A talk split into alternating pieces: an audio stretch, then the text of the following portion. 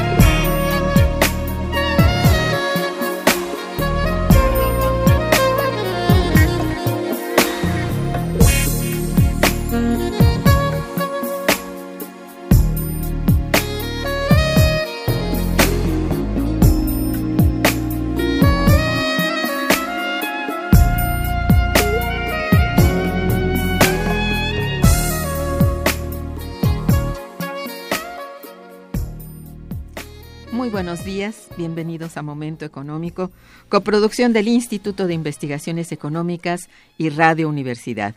Les saluda Irma Mandrique, investigadora del Instituto de Investigaciones Económicas, hoy jueves 5 de octubre de 2017. El tema que abordaremos el día de hoy es proteccionismo versus libre comercio y para ello contamos con la valiosa presencia de nuestro amigo y compañero, el doctor Gerardo González Chávez, y de la maestra Araceli Olivia Mejía Chávez. Bienvenidos. Muchas gracias. Nuestros teléfonos en el estudio son 55 36 89 89 con dos líneas.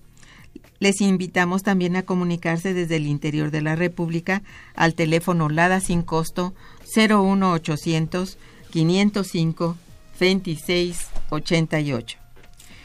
La dirección de correo electrónico para que nos envíen sus mensajes es una sola palabra momentoeconómico arroba unam.mx. También pueden escucharnos a través de la página de internet www.radio.unam.mx. De nuestros invitados. Gerardo González Chávez es doctor en Economía, maestro en Ciencia Política y licenciado en Economía por la Universidad Nacional Autónoma de México. Tema Nacional de Investigadores de CONACIT, es investigador titular en el Instituto de Investigaciones Económicas, adscrito a la Unidad de Economía del Trabajo y la Tecnología. Sus líneas de investigación son Estado, salarios, inflación, condiciones de vida, desarrollo industrial, productividad, innovación, empleo, desempleo y migración. Es autor de más de seis libros, coautor o coordinador de más de otros once, ha escrito más de 19 capítulos de libro, 29 artículos en revistas académicas especializadas, imparte cátedra en las Facultades de Ciencias Políticas y Sociales y en el posgrado de Economía de la UNAM. Su publicación más reciente es el libro La evolución del salario mínimo y la competitividad en el neoliberalismo. La maestra Araceli, Araceli Olivia Mejía Chávez es economista y maestra en estudios latinoamericanos por la UNAM. Actualmente es técnica académica en el Instituto de Investigaciones Económicas de esta casa de estudios en la Unidad de Investigación Economía del Trabajo y la Tecnología. Ha sido profesora de la Facultad de Economía en la propia UNAM y en otras universidades. Se ha presentado como ponente en diversos congresos nacionales e internacionales. Tiene publicaciones en materia de innovación tecnológica en el sector agroalimentario, tecnologías de la información y comunicación, recursos humanos calificados y empleabilidad, entre otros. Participó en, en The Global Innovation Index en 2017. Innovation Feeding the World con el capítulo en coautoría Innovation in the Agri-Food Sector in Latin America and the, the Caribbean, publicado por la Organización Mundial de la Propiedad Intelectual. Como consultora participó en las agendas estatales de innovación, proyecto financiado por CONACIT. Muy bien, del, del 10 al 12 de octubre, en el Instituto de Investigaciones Económicas tendrá lugar el segundo Seminario de Economía del Trabajo y la Tecnología. La coordinación estará a cargo de nuestro compañero y amigo aquí, el doctor Gerardo González Chávez. El seminario tiene como tema central proteccionismo versus libre comercio, innovación tecnológica y calificación laboral. Como pueden ustedes darse cuenta, se trata de un evento eh, académico situado pues justamente en la coyuntura económica, pues no solo aborda un tema que interesa a todos como lo es la situación del empleo en México, sino que además abordará lo propio en materia del impacto que ha generado el libre comercio en nuestro país, teniendo en consideración el proceso de renegociación que vive justamente en estos momentos el Tratado de Libre Comercio, el Telecán, que nuestro país tiene firmado con Estados Unidos de América y Canadá. Para comenzar entonces con nuestro programa, solicito antes que todo a nuestros invitados compartan con nosotros cuál es el objetivo o los objetivos del seminario, cuáles sus subtemas o mesas de trabajo, quiénes participan, es decir, cómo está estructurado. Eh, Quisiera iniciar un poquito el, contexto en el que eh, este doceavo seminario de Economía del Trabajo y la Tecnología al principio de año, cuando estábamos organizando ya la, el seminario, es cuando Trump llegó a la presidencia y empezó a plantear la posibilidad de salirse del Telecán. Y, aquí se da una situación un tanto complicada porque el modelo de neoliberal precisamente lo que implica es la apertura de los mercados, la privatización, etcétera, y que este proceso se ha dado de manera muy, este, eh, digamos, permanente en, nuestro país desde la firma del Tratado de Libre Comercio. Así es. Eh, y bueno, a partir de ahí es que eh, nosotros un poco calculábamos que por más rápido que sea la, la negociación, esta se, tendría que posponer hasta precisamente pensamos todo este año y, para el próximo año. Entonces, este, ahí es que decidimos un poco hacer este contraste, pero sin perder eh, de perspectiva o perder la perspectiva de que el, Tratado de Libre Comercio es el resultado de un patrón de acumulación, en este caso de la apertura y la liberalización. Y que precisamente el Telecán es como la, digamos, como la corona del, del, del liberalismo económico que se inició a mediados de los años 80 en el caso de México y pues en Estados Unidos y Canadá pues venía desde el gobierno de, George Bush, eh, padre, que venía negociando ya este tipo de legalización entre Canadá y Estados Unidos y que finalmente se vincula con el gobierno de Salinas de Gortari en nuestro país. Entonces, a partir de esto es que empezamos a conformar mm, desde nuestra perspectiva una, un, un balance ¿no? de distintos puntos de vista, oficiales, no oficiales, y que eh, se concretan en, el proyecto en tres eh, ponencias magistrales y seis mesas de trabajo. Entonces, seis mesas. Seis mesas de trabajo. Entonces, este, eh, Olivia puede ayudarnos a un poco explicar. Sí, gracias. Bueno, ya lo dijo el doctor, el seminario se compone de tres temas principales y seis mesas de trabajo. El primer tema trata sobre la globalización y liberalismo económico, donde eh, la conferencia magistral va a estar a cargo de Pablo Llanes, él es jefe de la Unidad de Desarrollo Social de la CEPAL. Entonces, bueno, comenzamos con, con, el señor Llanes, donde pues el doctor González pues va a estar a cargo de eh, hacer eh, los comentarios pertinentes sobre su participación. Posteriormente viene la mesa 1, eh, que trata sobre la apertura económica y los nuevos tratados comerciales. Aquí tenemos dos participaciones. Una es del el doctor Ignacio Martínez Cortés, Él es profesor investigador del Centro de Relaciones Internacionales de la Facultad de Ciencias Políticas y la segunda de la licenciada Socorro Díaz Palacios. Ella es directora actualmente de la editorial Tinta. No obstante, em, ella participó precisamente en la firma del Tratado de Libre Comercio en, la década de los 90. Sí, sí. Em, quisiera regresarme un poquito. El doctor Cortés, él va a presentar la ponencia, la nueva agenda de los ACRs, eh, acuerdos este, regionales, y la licenciada Díaz eh, tratará la ponencia sobre apertura económica de México y perspectivas del Telecán. Después viene la segunda mesa, que se llama El impacto del neoproteccionismo para América Latina y México, donde participan el doctor Andrés Peñalosa, él es director de la Escuela de Contabilidad y Administración Pública Leonario Vicario. Leona Vicario. Él presentará la ponencia de Transparencia y Anticorrupción, nuevas medidas proteccionistas, lo pone en, eh, en términos de cuestionamiento. Posteriormente, el doctor Gerardo González, eh, eh, investigador titular del instituto, presentará la ponencia La liberalización comercial y el control del mercado de trabajo. Eso sería con respecto al tema 1. Posteriormente, el miércoles 11 de octubre, viene el tema 2, que trata las cadenas de valor en la globalización. Aquí, eh, la conferencia magistral está a cargo de la doctora María Antonia Correa. Ella es profesora investigadora de la UAM Xochimilco y presentará el tema Proteccionismo y cadenas globales de valor, México, Estados Unidos. Posteriormente viene la mesa 3, que comprende tema 2, que trata sobre la innovación, política tecnológica y competitividad. Aquí eh, participan dos investigadores. El primero es el doctor Josh Hayes. Él es director de análisis industrial y financiero de la Facultad de Ciencias Económicas y Empresariales de la Universidad Complutense de Madrid. Él presentará el trabajo Innovación, Política Tecnológica y Empleo, un análisis empírico. Posteriormente, la doctora Delia Margarita Vergara Reyes, investigadora titular del instituto, presentará el trabajo Innovación y Empleo, pasado y futuro.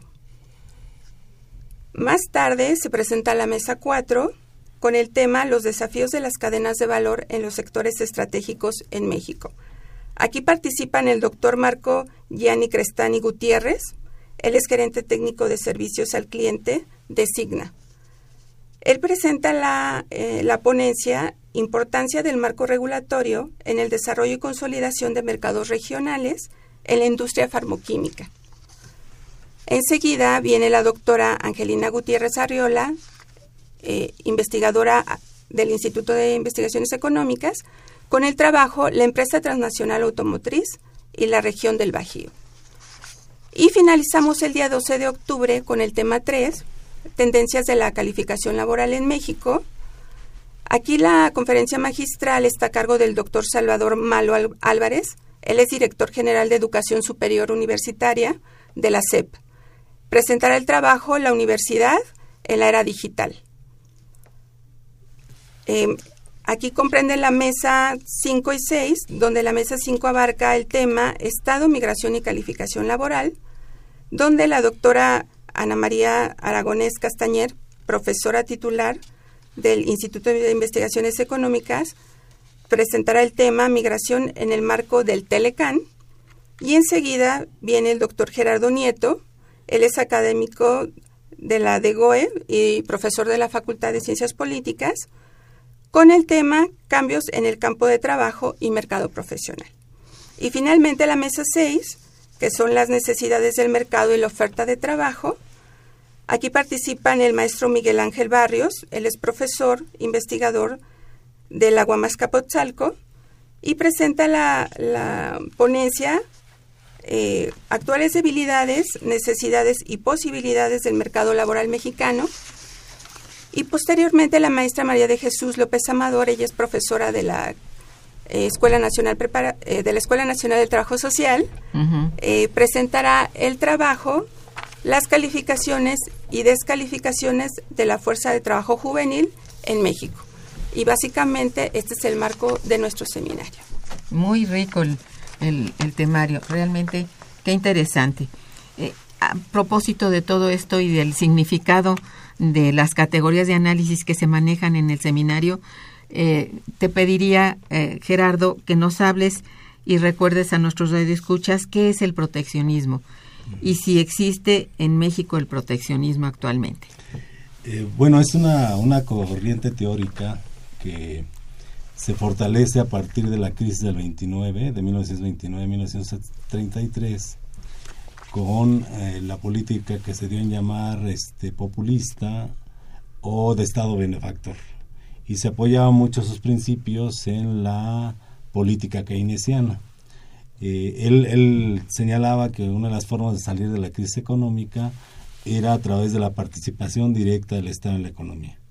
Pero no son solo eso, sino que era necesario eh, desarrollar la producción para el mercado interno y proteger a la economía de la posibilidad de eh, la competencia externa. Entonces, en este, digamos, en este contexto, la mayoría de los países, más bien casi todos los países, desarrollaban sus propias formas de proteccionismo. Eh, de proteccionismo. Eh, naturalmente que aquellos países eh, que se, sentían con mejores condiciones de competencia y en el caso de México, la relación México con Estados Unidos, pues era como que se, se iba imponiendo una política de apertura para los, para, en este caso, para los productos, para las transacciones comerciales con Estados Unidos de México y uno observaba un mayor control del proteccionismo en los Estados Unidos, o sea, una liberalización hacia afuera y un proteccionismo hasta hacia adentro. Ah, por ahí, por principios de los 70 es que se cambia el patrón de acumulación a, nivel mundial, precisamente encabezado por Estados Unidos y, eh, eh, y la, eh, e Inglaterra este, y se habla de la necesidad del, alejamiento del Estado. Se habla de la necesidad de hacer un Estado mínimo y por lo tanto que la, el funcionamiento de la economía estuviera en manos del mercado. O sea, se pasa del Dios Estado al, Dios mercado. Y se, se, habla de la necesidad de privatizar todo aquello que le interesara al capital privado, perdón, al, a la expansión capitalista eh, este, eh, liberalizar todo aquello. Es a partir de aquí que en el caso de nuestro país, a, mediados de los eh, ochentas, se establece este modelo neoliberal que se habla, en donde el Estado se empieza a alejar de la economía, de las 1.155 empresas que, con las que contaba el Estado, se empiezan a, algunas a reestructurar, algunas desaparecen, y eh, la mayor, las empresas más importantes, las estratégicas, etcétera, se empiezan a, este, a privatizar en el gobierno de, Salinas de Gortari. De tal manera que este proceso de privatización es lo que ya muestra este cambio entre lo que es el liberalismo y el proteccionismo. Entonces, cuando se habla ya de que sea el mercado quien, quien permita funcionar o determine el la, liberalización o la libre circulación es que ya hablamos de que se elimina el proteccionismo ¿no? y se cambia la idea de aquel desarrollo hacia adentro con la industrialización sustitutiva de importaciones ahora hacia una eh, eh, industrialización para las exportaciones es decir para eh, exportar se les va a dar el apoyo a aquellas empresas que sean competitivas en el mercado internacional. Y ahí es donde se habla de esta necesidad de acuerdos comerciales, ¿no? Que por cierto el, el, Telecán es uno de los acuerdos, porque México ha suscrito alrededor de 54 tratados comerciales en los últimos 38 años de neoliberalismo. ¿no? Pero sí creo que el Telecán, en el, en el caso de los tres países que lo firman, es ese como cereza del pastel del, neoliberalismo y que ha permitido funcionar al, y, y ampliar sus eh, los objetivos fundamentales, que es la comercialización, eh, durante los últimos 38 años ya. Sí. Es más o menos en esa idea que se habla de, proteccionismo contra neoliberalismo. Que, sí, has hecho un, buen resumen de esto, porque es complicado. En realidad es una política que se ejerce propiamente en el periodo de interguerras en el mundo, ¿verdad? Y que tuvo resultados este, tan nefastos para el comercio que tuvieron que, bueno, tuvieron que, entre comillas, los Estados Unidos intervenir y crear un nuevo orden. A partir de ahí, bueno, tenemos los acuerdos de Bretton Woods y que parecen ser muy significativos para acabar con el proteccionismo, sobre todo con, con el tipo de, de, de devaluaciones competitivas que existía como parte del proteccionismo en ese periodo. Es muy importante mencionar que es Estados Unidos el que lleva la batuta, ¿verdad? Desde eso hasta lo de después. Y que hoy a, través de su nuevo presidente está tratando de torcer el, el camino y, el destino que tenían trazado mm, desde antes los Estados Unidos en cuanto al, a la liberalización, la globalización y lo que conlleva a la globalización, que es liberalización, apertura, privatización, etcétera, ¿no? Sí, creo que en ese sentido no debemos de perder de vista este, que los principales impulsores de la apertura económica son las grandes empresas transnacionales, principalmente las automotrices. Bueno, sí. ¿Mm? En el caso de México es muy notable esto, sí. Bueno, este, ¿tú crees que podría instrumentarse una política proteccionista en México actualmente, aprovechando el proceso este de renegociación del Telecan?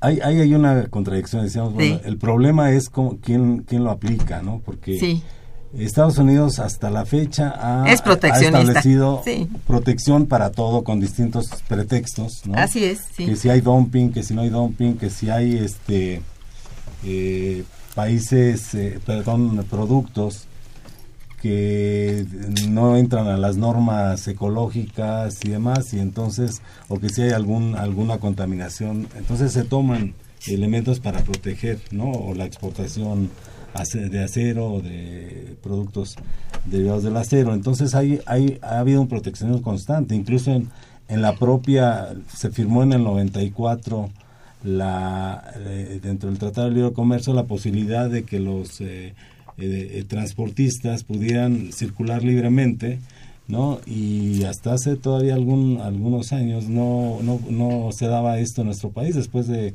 21 años de estar funcionando el Telecán, ¿no?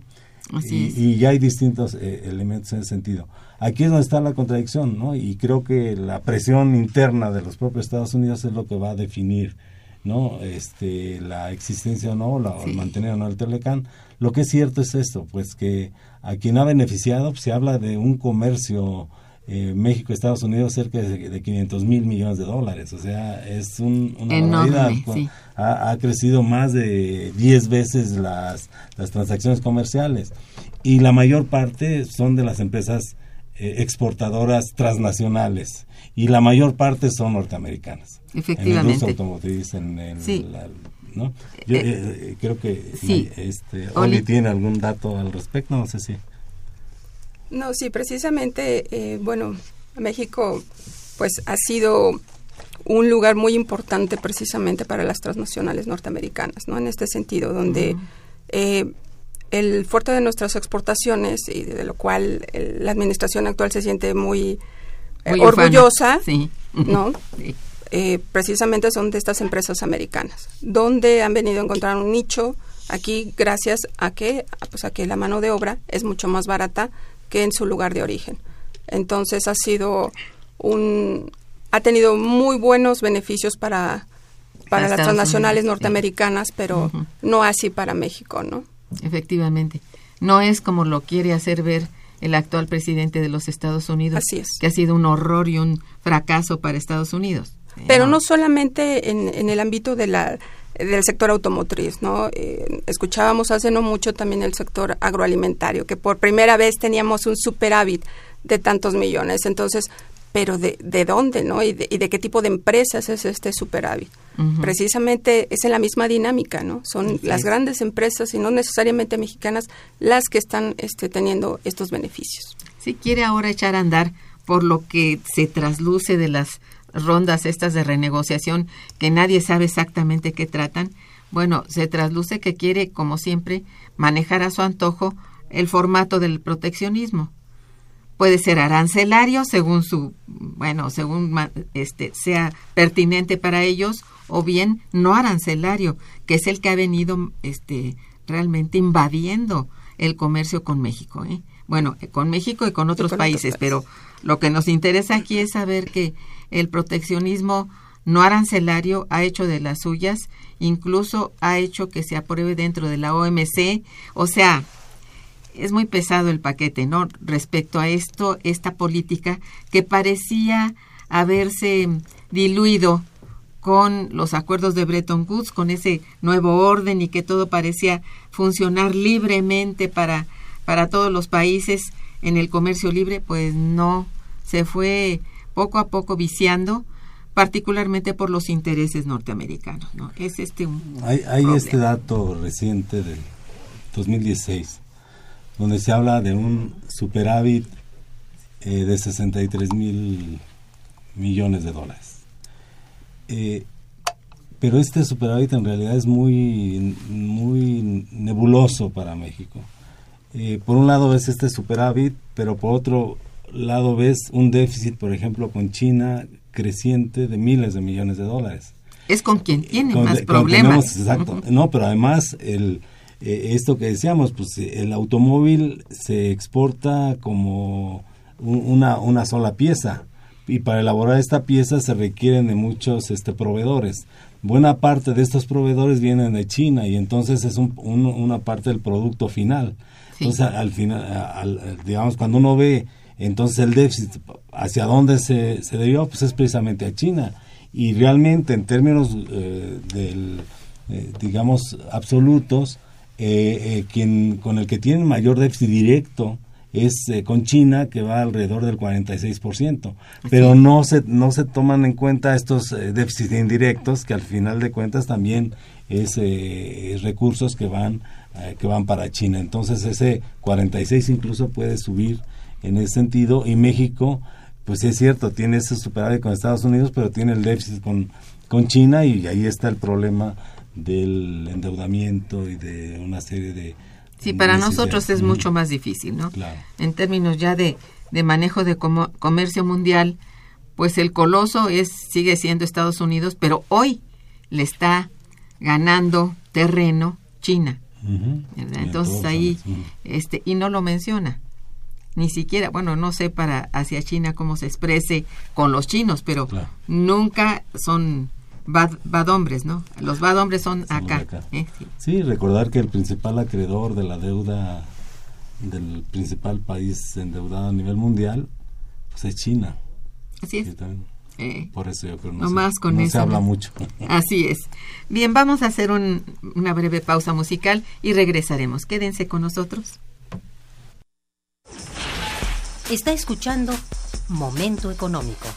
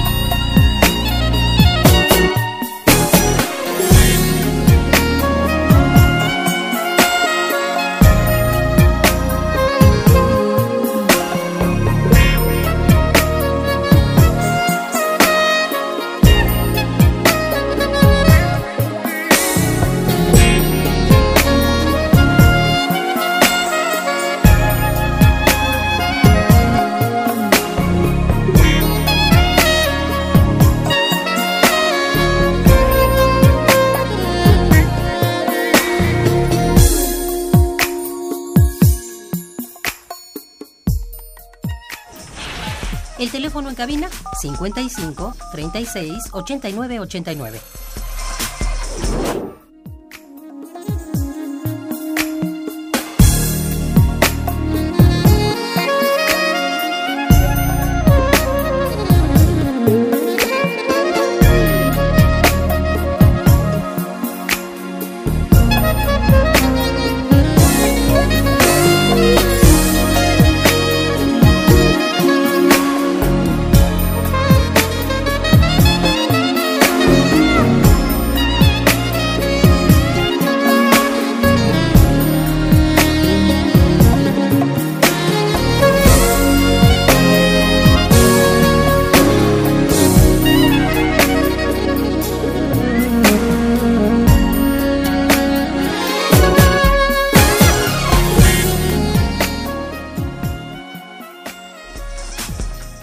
Continuamos en Momento Económico.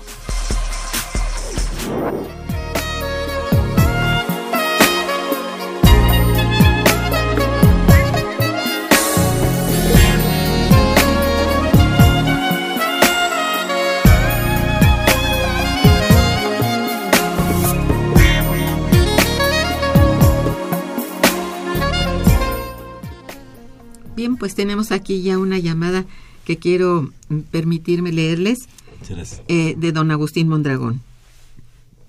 Él felicita ampliamente a los invitados y al programa. Gracias, don Agustín. Dice, con las restricciones que están poniendo los negociadores de México sobre el Telecan, claramente se ve que están controlados por las empresas mexicanas y extranjeras que tienen su domicilio en este país y a que no permiten que los, que los salarios se homogeneicen en los tres países. Este beneficio para los mexicanos nos demuestra que, que nuestros gobernantes con todas sus leyes protegerán a los explotadores extranjeros y mexicanos y no al 97% de los trabajadores mexicanos.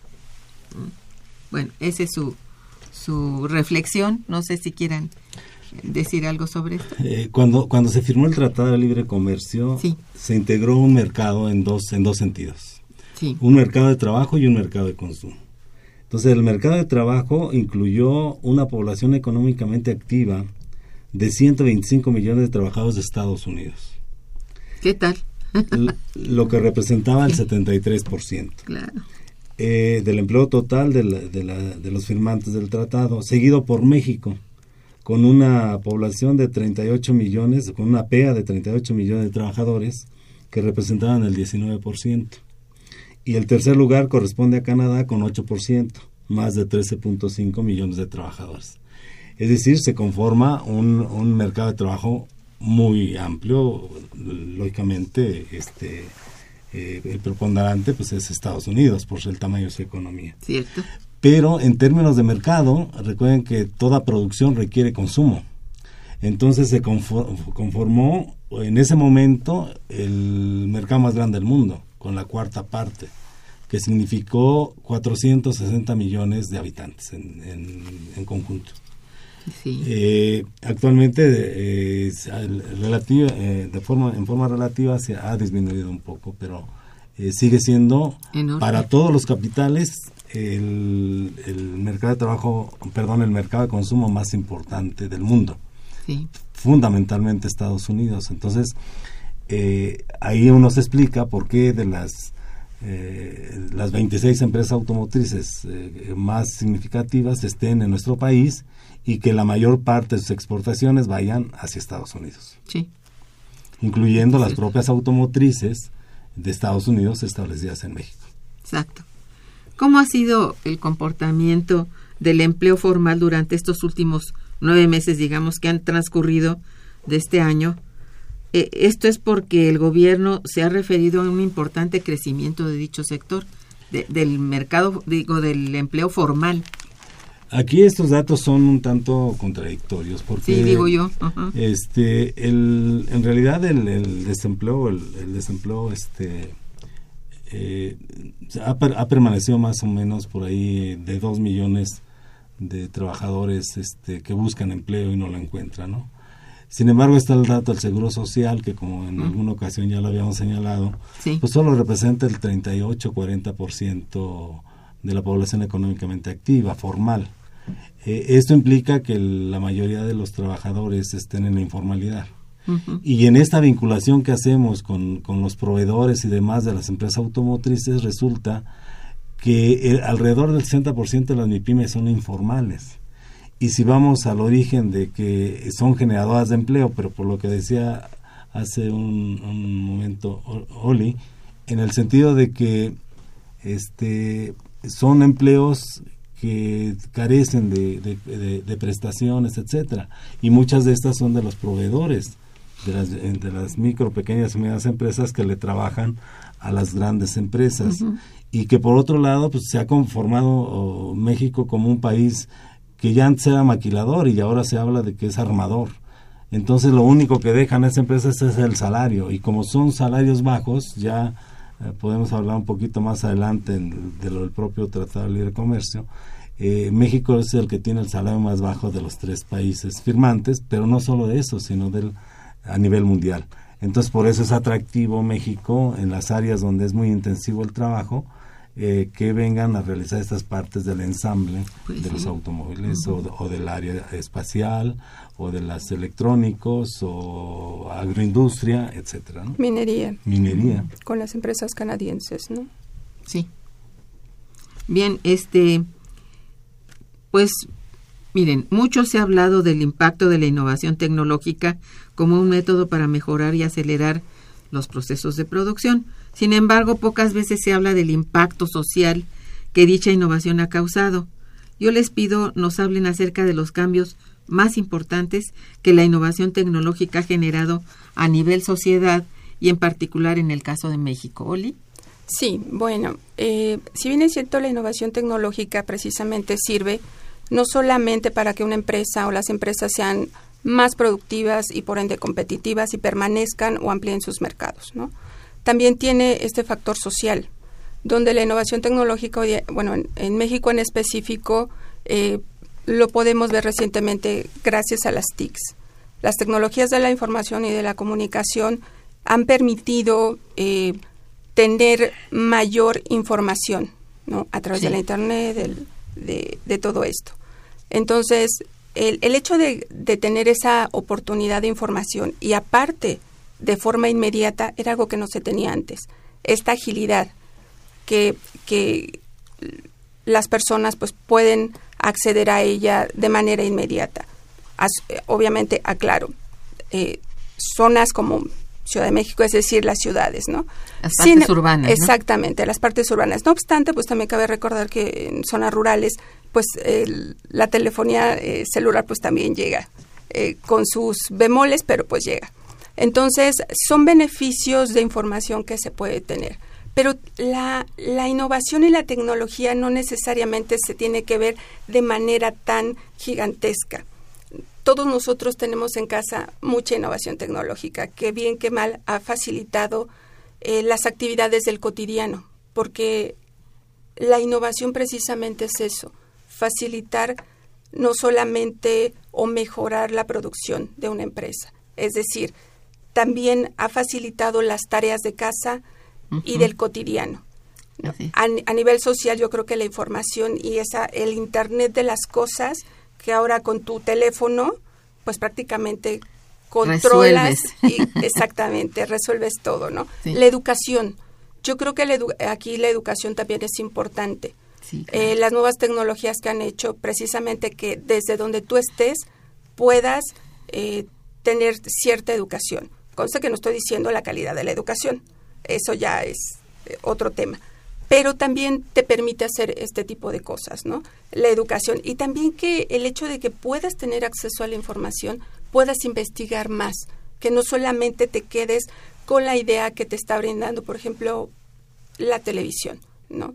Que tiene sus aristas. Entonces, bueno, si eres una persona inquieta y que tiene cierta incertidumbre de lo que te dicen, ahí está. Entonces, creo que lo más importante aquí es la información. Bueno, sí. Hay que decir que este es un gran paso, ¿verdad? Que para bien y para mal Así es. está ahí presente, ¿no? Sí, Sí, lo, que, Gerardo. lo que indica es pues que la innovación, el desarrollo tecnológico por sí misma no es un, un, este, un monstruo, ¿no? Aunque muchas veces se le ve como, como esa perspectiva, porque la incorporación de la computadora en la actividad productiva implica la, el despido de cientos o miles de trabajadores. Eh, Pues o, sí. la, o la generación de empleos, por ejemplo, eh, en la industria automotriz, generar un empleo implica algo así como un millón, 1.2 millones de dólares. Mm, ¿Por qué? Porque es altamente tec- eh, tecnificada, automatizada. ¿Y esto que está mal? Pues no, porque ya el esfuerzo social para producir un automóvil se ha reducido de manera muy importante. El Sí. problema está es esos, esas reducciones y demás, en dónde se quedan, porque ahí está, si no se crean empleos alternativos que tengan que ver con eh, los empleos que son desechados, pues ahí sí se crea un grave problema. Mm. Y esa distancia que hay entre Sí. las generaciones este, mayores y las nuevas generaciones, o las nuevas necesidades, ¿no? Para el uso de las nuevas tecnologías, pues se requiere también una revolución educativa, una revolución te- de cono- del conocimiento. etcétera. Básicamente del Claro. conocimiento y que Y eh, eso es mismo. desde abajo, desde Claro. lo elemental hasta lo de alta de alto nivel, ¿verdad? Ahora, por, por esto, por otro lado, este, quisiera hacer énfasis un poco para resaltarlo del seminario. Estos temas que nosotros estamos viendo de manera muy este, rápida, como cápsulas de conocimiento, son algunos de los temas que se van a, a tratar de manera eh, profunda en las mesas de discusión. Por eso es que se las planteo precisamente porque están al interior de esas, De esas mesas. Mm, Hay otras llamadas, si me permiten. El señor Francisco Cos García dice, sería muy importante salvaguardar el campo mexicano que está muy abandonado. De esta manera se evitarían muchos conflictos y más ahora que Estados Unidos de América tiene semejante presidente. Sí. Aquí cabe resaltar que, bueno, el campo mexicano desde la firma del Telecán estuvo prácticamente abandonado, por Abandonado. decirlo de alguna manera, ¿no? Eh, fue muy desafortunado cómo se firmó el Tratado de Libre Comercio, porque mientras Estados Unidos eh, tenía una serie de protecciones a sus granjeros, a, a su producción, en México no. Es cierto. Entonces, aparte que pues somos eh, economías completamente asimétricas. ¿Sí? Completamente, Y si a ya lo dijiste. Y si a esto le sumamos cómo se firmó y las condiciones en las que se firmó, pues no es gratuito como el campo cada vez fue entrando en mayor detrimento. Ciertamente. Y aquí el elemento fundamental, Sí, esta- Gerardo. este contra- contraste entre proteccionismo y libre comercio, ¿no? Eh, el Estados Unidos es uno de los países que más subsidia la producción agrícola. Y México ha este, quitado todo tipo de apoyo, a no ser nada más los apoyos que tienen que ver con la subsistencia. Pero al campo, se- como decía Olivia, se, han, se ha descuidado completamente. Sí. Somos, pasamos de ser exportadores de alimentos a importar el 60% del maíz de esta- y de quién creen, de Estados Unidos. Y ¿no? transgénico Y- además. Y, transgénico. Y luego eh, ve uno todos los, este, los, eh, bueno, y ahora vemos lo de la gasolina y, y de- eh, decían en, una, en un seminario, es increíble que el único país en el mundo siendo productor de petróleo está importando gasolina. Así es. Eso es lo, Lo horrible. lo horrible de este modelo. ¿no? Así es. Bien, otra llamada de Rodolfo Salgado. Dice, este programa me parece importante e interesante, pues de forma clara y sencilla explica lo que se ha dado en llamar el Telecán y más que negociación pienso que es sumisión de los funcionarios mexicanos. Así es. Así se ve, así se siente. se siente. Tiene mucha razón. Bien, este Héctor García también llamó para preguntar por qué razón esas ganancias que surgen de los tratados internacionales como el Telecán van a, las llama- a los llamados paraísos fiscales y nadie dice nada. Mm, Bueno, ahí está implícita toda una política, ¿verdad? Claro, porque Sí. además este uno dice, bueno, ¿por qué se entregan las riquezas nacionales? O sea, ¿por qué se entrega el petróleo? Eh, ahorita decía, Canadá tiene eh, el control del 80% de la minería, Así es. del oro, la plata, ¿no? Y ahora se está ya privatizando el petróleo, la extracción, la venta, ¿no? Ya tenemos muchas otras empresas aparte de Pemex vendiéndonos el producto Así y un es. producto que importamos, entonces doble beneficio. Entonces quiere decir que hay ahí alguien que se ve muy beneficiado, pero si esos recursos son mal habidos, pues es eh, donde se buscan los paraísos fiscales, que de pronto sale algún gobernador por ahí este, diciendo que, que tiene los recursos ahí por error, etcétera, Sí, o algún funcionario, etcétera, ¿no? sí. Pero aquí lo grave no solamente es eso, es todos los años que llevamos con esta situación, ¿no? Y que pareciera ser que precisamente el propio sistema se va reconstituyendo, se va recomponiendo, pero esta situación permea y se va modificando, entran y, van y vienen gobiernos y la situación cada vez es más precaria, ¿no? Sí, digamos que en el fondo de las cosas es lo que decía yo hace un momento, eso es cuestión de una política que tiene detrás una ideología, pues que es la del el nuevo modelo macroeconómico, que, que es el neoliberal y que está llevando a esa suerte al país. Así Todo es. lo que está detrás es esto. No avanza porque no debe avanzar. Beneficia al extranjero porque así está planteado incluso en las leyes nuestras. Sí, se legalizó Sí. lo ilegal, ¿no? Así es. Entonces, tenemos la explicación de por qué. Eh, tenemos derecho a no estar de acuerdo, eso sí. Bueno, una pregunta fundamental eh, al referirnos tanto al empleo como al libre comercio es la siguiente.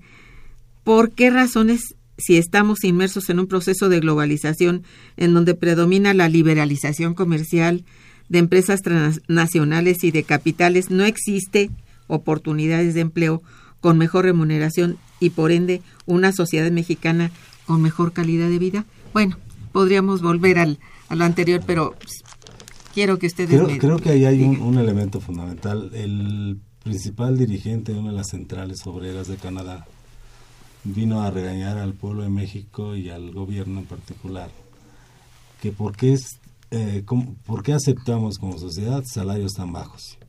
Cuando allá en Canadá está pagando 10 veces eh, lo que se paga en México. Allá habló de 23 dólares la hora en el sector manufacturero de la industria automotriz, de la General Motors, y aquí se paga 2.98, una cosa así.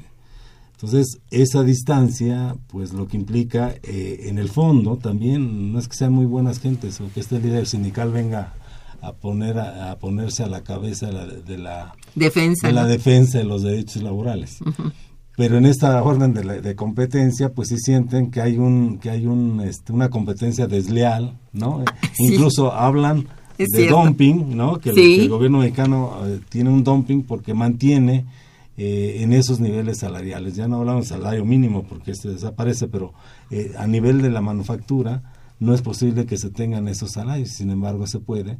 Y se explica también, ya lo decíamos al principio, pues gracias a que las empresas transnacionales se ven beneficiadas de, este, de, esta, de esta situación y por eso decimos muchas de las cuestiones en donde se requieren todavía este fuerza de trabajo y con esos niveles salariales por, por supuesto que van a este a preferir esto aunque ya se empieza a anunciar no el uso de los de los robots para, pa- a nivel competitivo porque se habla de que ya un robot te puede costar 20 dólares la, la hora en términos de desgaste, etcétera, en comparación con los 23 que se están 23. pagando en, en Canadá o los 18 que están pagando en Estados Unidos, 18 y fracción, dice uno, eh, ¿cuál es el futuro de la fuerza de trabajo?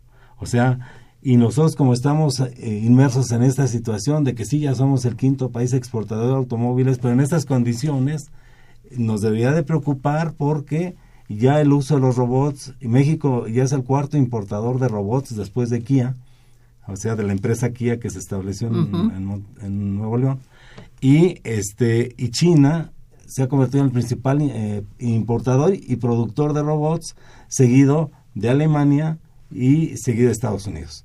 Estados Así Unidos es. en tercer lugar. Entonces también, y México en el cuarto, entonces implica que la perspectiva es la una mayor utilización de este tipo de, De tecnología. tecnologías Sí. que vienen a ya a, a ser viables en el sentido de que si van a querer los países eh, eh, Canadá y Estados Unidos que se paguen salarios al, a la par que Canadá, pues les va a resultar más barato contratar o comprar robots que, que fuerza de trabajo. Entonces es la gr- gran disyuntiva y es a lo que no se le ha dado ninguna atención porque hemos estado ubicados en esta idea de que hay que apoyar a las empresas exportadoras.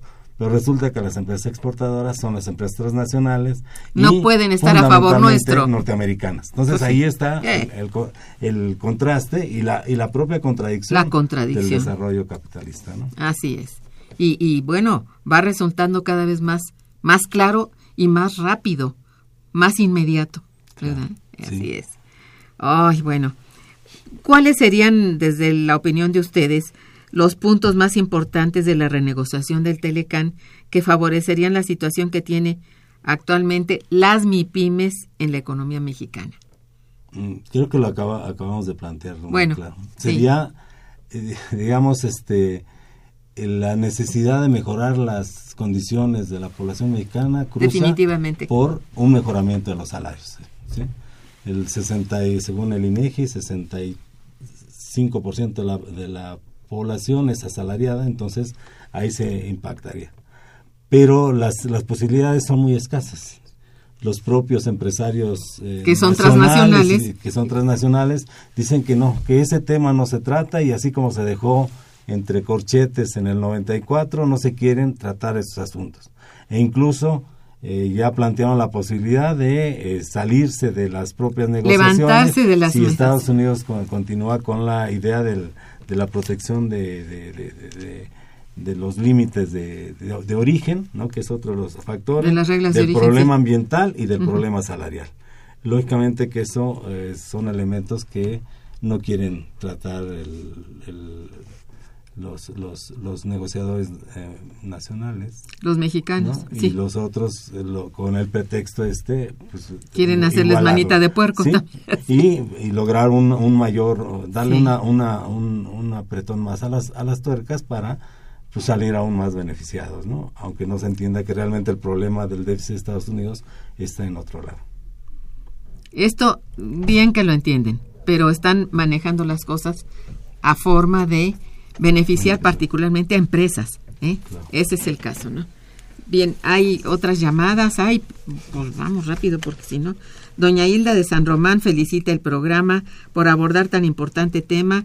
El campo pareciera estar abandonado. La pregunta sería, ¿los mexicanos están rentando sus tierras a las grandes corporaciones?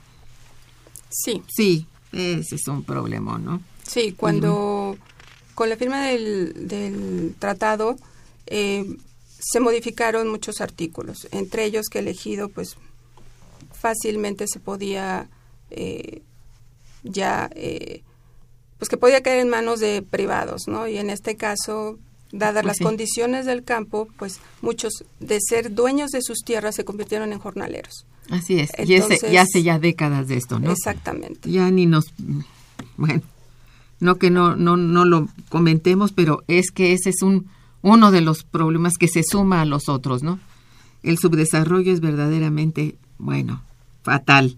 Jesús Hernández Sánchez dice, esta situación que estamos pasando debe servir para que la sociedad despierte ante una ola de delincuencia, de delincuencia en todos los niveles. No debemos consumir los productos del extranjero y de esta manera se evitarán muchos problemas. Bueno, ojalá fueran los nacionales. que es muy complicado, ¿no? sí. maíz, pues. Eh, sí, es muy complicado. un país sin maíz, pues no es país. Bueno, Rosario Velázquez Meléndez dice es necesario desde el punto de vista económico y político tener clara la división histórica que tiene nuestro país con el resto de los países. La geografía es muy importante para nuestro país y su historia también. Es maravilloso este programa. Gracias, señora Rosario Velázquez, muy amable. Bien, el último punto, así que nos quedan unos minutitos, eh, este, y que forma parte del tema del seminario, es el tema de las cadenas de valor. Si pudiéramos hablar en cuatro minutos, este, sobre la importancia del, digamos, el contenido teórico de estas cadenas de valor y como herramienta de análisis y de la planificación estratégica. ¿Qué pueden decirnos? Sí, hay una, una mesa especialmente para, para analizar este Sí, por este eso es que me, les pregunto. Eh, es precisamente, eh, un producto no, no, este, no es mercancía hasta que se concluye. Entonces, eh, tenemos el caso del automóvil, que ya no se habla de un automóvil nacional, ahora se habla de, una, de un automóvil mundial, pues porque está integrado, por ejemplo, el caso de Toyota, por cerca de 30 mil partes. Y muchas de estas partes son, este, eh, digamos, se, las producen las MIPIMES, incluso empresas grandes, ¿no? En el, en el orden. Entonces, el encadenamiento productivo eh, tiene que ver con esto, ¿no? ¿Qué es lo que, por eso decíamos, si México es armador, no, no hay encadenamientos productivos. Aquí se concluye el producto pero todo todas las partes que conforman el automóvil se producen en otro lado, incluyendo este, los aceros especiales que perfectamente se pueden producir aquí, se importan de Alemania. Entonces, esta, este, esta producción de estos aceros especiales implica una, una desglose hacia atrás que viene desde la obtención del mineral hasta la lámina. Sí. Entonces, todo este proceso genera múltiples eh, este, eh, encadenamientos y generan valor.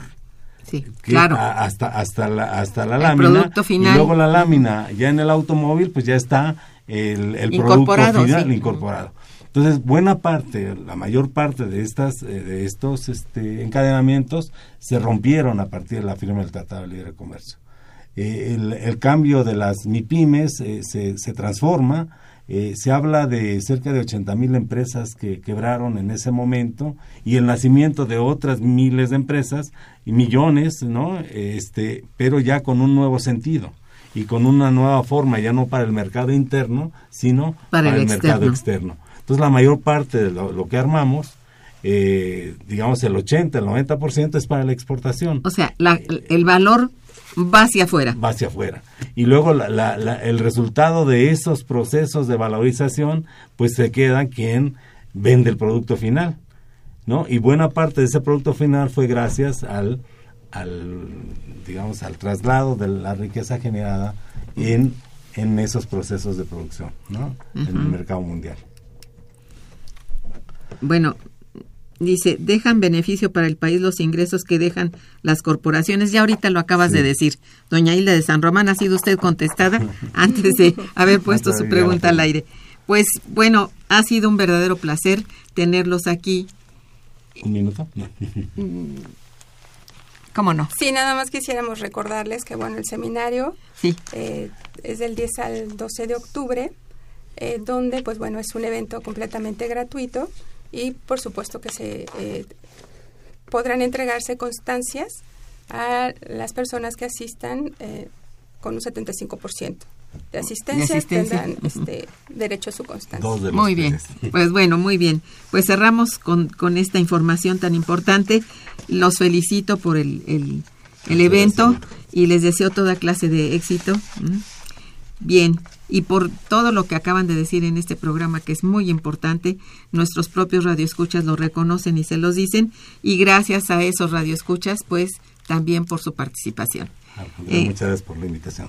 Gracias. Estuvo en los controles técnicos Gerardo Zurrosa, gracias. En la producción Santiago Hernández y Araceli Martínez. En la coordinación y conducción Irma Manrique, una servidora, quien les desea muy buen día, pero mejor fin de semana. Gracias.